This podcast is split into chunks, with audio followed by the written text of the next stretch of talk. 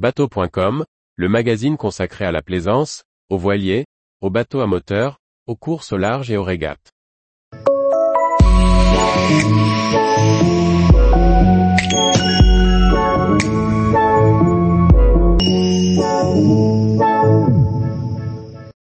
Déplacement ou tonnage d'un bateau.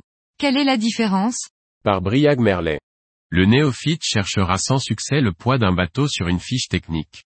Mais le monde maritime a son vocabulaire, qui lui permet de désigner chaque chose avec précision. Mais pour estimer la masse du navire, faut-il considérer le déplacement ou le tonnage? En parcourant la fiche technique d'un bateau, certaines caractéristiques peuvent sembler obscures au premier abord. Si les grandes dimensions de longueur, de largeur ou de capacité de réservoir sont évidentes pour tous, il n'en est rien du déplacement ou du tonnage.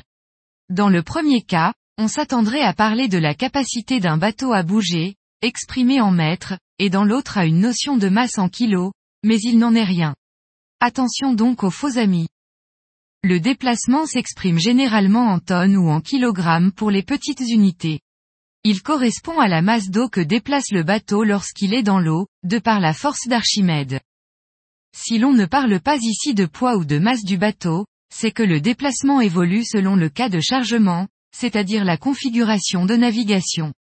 Il sera différent selon que le bateau est vide et sans équipage, ou que celui-ci a tous ses réservoirs pleins et qu'il embarque un équipage nombreux.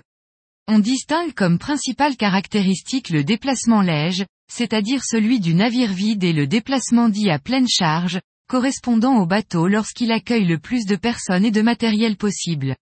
Pour les calculs de stabilité ou de structure, les normes ISO fixent des cas de chargement type, afin de tester la résistance et la sécurité du bateau en navigation. Dans les fiches techniques de bateaux de plaisance, on retrouve généralement le déplacement léger. Le tonnage est une notion de moins en moins présente dans la plaisance. Il s'agit ici d'estimer le volume utile dans le bateau. C'est une caractéristique encore majeure pour la marine marchande, car elle permet d'exprimer l'espace disponible pour la cargaison. Exprimée historiquement en tonneaux, on la calcule désormais en UMS. C'est sur cette base que la douane effectue la jauge d'un navire et fixe ainsi les taxes sur les navires professionnels. La jauge est également un critère pour fixer les réglementations applicables. Les grands yachts voient généralement leur tonnage calculé pour estimer les règles à appliquer. Les amateurs de patrimoine se souviendront que les classes de voiliers du début du siècle étaient souvent fixées en fonction du nombre de tonneaux. Mais en conclusion, qu'importe le nombre de tonneaux, un bateau ne mérite-t-il pas toujours le déplacement? Tous les jours, retrouvez l'actualité nautique sur le site bateau.com.